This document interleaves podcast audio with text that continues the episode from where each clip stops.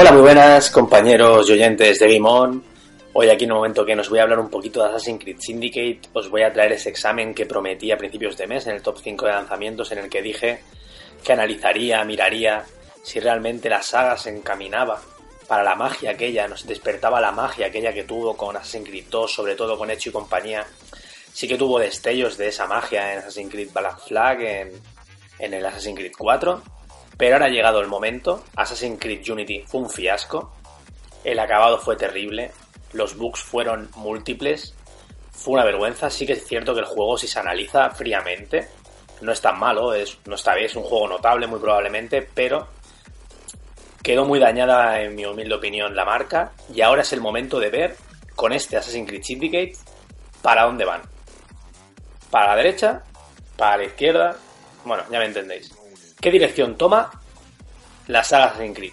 Y bueno, voy a empezar ya a analizar Assassin's Creed Syndicate, lo, mis impresiones. La verdad es que lo más destacado, así a primera vista, es la ambientación. Como siempre de 10, hay que quitarse el sombrero con Assassin's Creed, con el tema de la ambientación.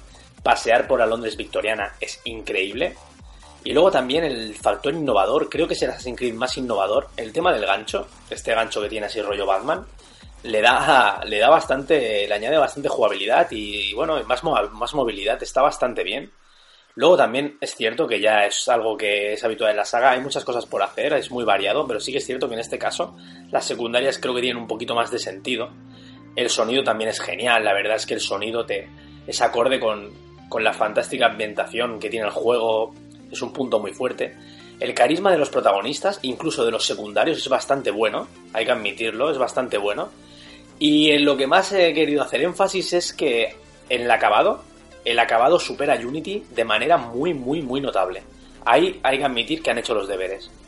Y yo creo que los fans de la saga van a recuperar la pasión por Assassin's Creed, pero cierto es que no es lo suficientemente bueno para contentar a los detractores, que se podrán acoger a que los enemigos son repetitivos, cierto, que la inteligencia enemiga es nula en las acciones de sigilo, cierto, parecen un poco retrasados, no, pero claro, esto de, las, esto de las inteligencias artificiales no es tan fácil como parece, pero bueno, sigo. El sistema de peleas tampoco resulta satisfactorio porque se ve demasiado fácil, como viene siendo habitual en la saga, pero bueno.